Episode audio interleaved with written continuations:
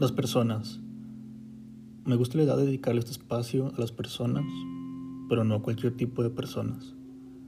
Quiero enfocarme en aquellos seres humanos que han sido fugaces en el sentido de las infinitas posibilidades que pudieron ser y al final todo quedó en una breve historia.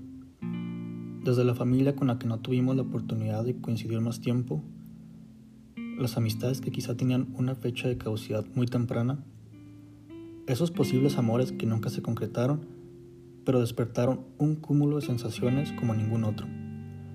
Y por último, esos extraños con los que muy probablemente solo se coincidió una vez y ni siquiera éramos conscientes de eso. Tengo la creencia de que alterar ese flujo en la vida, en cuanto a las personas que vienen y se van, podría arruinar toda la magia que hay detrás de un evento breve. Las cosas que más disfrutamos suelen ser las que menos duran. Inclusive, muchas veces quedamos con la sensación de que nos faltó ese poquito más.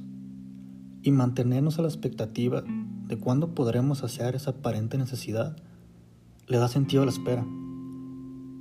Aun y cuando nos quedemos esperando toda la vida, porque el contexto tan único lo vale. Y no se va a repetir. No estaremos de nuevo en el mismo concierto ni escuchando la misma canción mientras nos miramos fijamente. No volveremos a platicar de lo triste que nos sentíamos con la misma incertidumbre por saber cuándo van a mejorar las cosas. No nos vamos a conocer por primera vez de nuevo. Las personas, al igual que las situaciones, son únicas y si no las disfrutamos en el momento, quizá viviremos con un resentimiento hacia nosotros mismos por creer que el momento se podría repetir.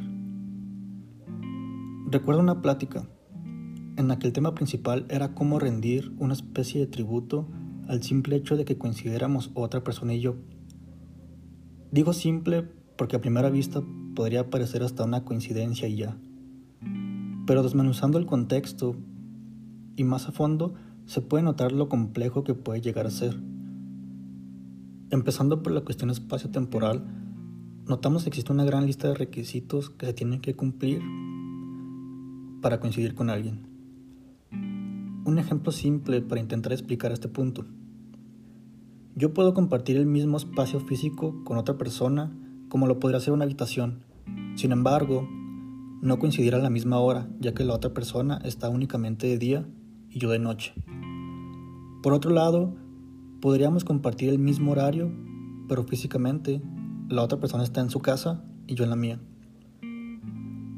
Es así como existir casi en el mismo lugar a la misma hora ya representa una dificultad.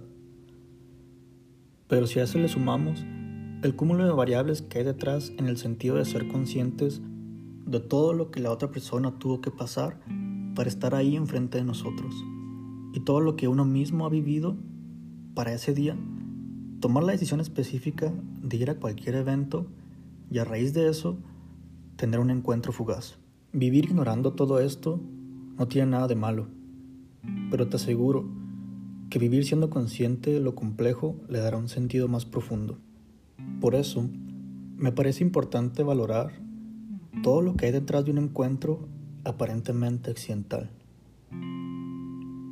Sigmund Freud decía, no elegimos a los otros al azar, nos encontramos con aquellos que existen ya en nuestro inconsciente.